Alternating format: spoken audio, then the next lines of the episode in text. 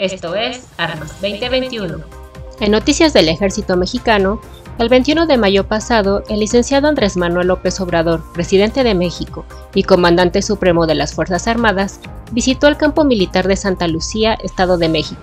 para supervisar las obras de construcción del Aeropuerto Internacional Felipe Ángeles, acompañado por el general Luis Crescencio Sandoval González, secretario de la Defensa Nacional, así como los gobernadores del Estado de México e Hidalgo, la gobernadora de la Ciudad de México y la secretaria de Seguridad Pública y Protección Ciudadana. El primer mandatario pidió al general de brigada ingeniero constructor, diplomado de Estado Mayor, Gustavo Vallejo Suárez, comandante del agrupamiento de ingenieros Santa Lucía, que explicara los avances de la obra, por lo que el general precisó que al día de la fecha se llevan 582 días de trabajo ininterrumpidos y restan 304 días para cumplir la misión. También explicó que se lleva un gasto financiero del 55% y que hoy se tiene una fuerza laboral cercana a los 25.000 trabajadores, que avanzan en 47 frentes de trabajo sin incidente alguno.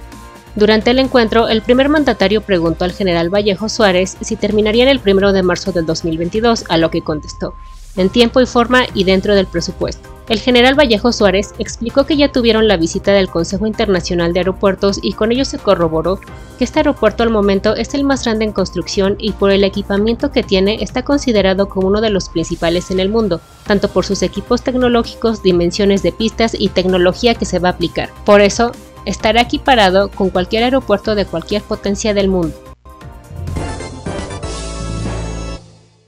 La Secretaría de la Defensa Nacional informó que aproximadamente a las 10.55 horas del 10 de junio del 2021, el helicóptero McDonnell Douglas Helicopter Systems MD-530F Defender, matrícula 1133 de la Fuerza Aérea Mexicana al realizar actividades de adiestramiento, efectuó un aterrizaje forzoso en un predio ubicado en el municipio de Temascalapa, Estado de México. De este incidente, los dos oficiales tripulantes de la aeronave resultaron ilesos, en virtud de haber aplicado correctamente los procedimientos de emergencia. La Comisión Investigadora y Dictaminadora de Accidentes Aéreos de esta Secretaría y la Inspección y Contraloría General del Ejército y Fuerza Aérea realizarán los peritajes correspondientes para determinar las posibles causas que originaron el evento. El modelo MD-530F actualizado es un modelo de helicóptero militar multirol ligero que incorpora un sistema de rotor completamente articulado de seis palas de material compuesto, un patín de aterrizaje más resistente para pesos de despegue y aterrizaje más pesados,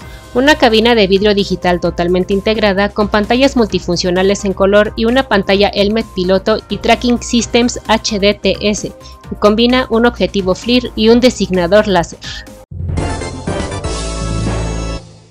En noticias de la Fuerza Aérea Mexicana,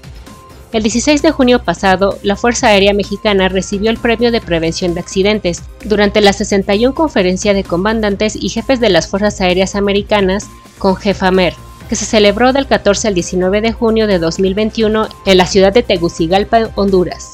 El general de división piloto aviador diplomado de Estado Mayor José Gerardo Vega Rivera, comandante de la Fuerza Aérea Mexicana, recibió el premio a nombre de esta institución. Este galardón le fue otorgado al Escuadrón Aéreo 301 perteneciente a la Fuerza Aérea Mexicana por haber acumulado 2.349 horas 54 minutos de vuelo sin accidentes durante el año 2020, al efectuar operaciones aéreas durante la aplicación del plan DN3E para fortalecer el Sistema Nacional de Salud de México mediante el traslado de insumos y equipo médico, así como el apoyo brindado a la implementación de la Política Nacional de Vacunación contra el COVID-19. Este tipo de reconocimientos proyecta un alto desempeño de los integrantes de la Fuerza Aérea Mexicana, dando evidencia de su dedicación y esfuerzo por obtener la excelencia y calidad en la cultura de la seguridad aérea, colocando a esta Fuerza Armada en los estándares internacionales más altos.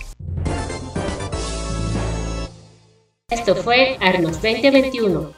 Te invitamos a conocer la información completa en nuestro sitio web www.editorialgea.com.mx. También te invitamos a unirte a nuestro Instagram Revista Militar Armas y conocer las mejores fotos de nuestro equipo periodístico.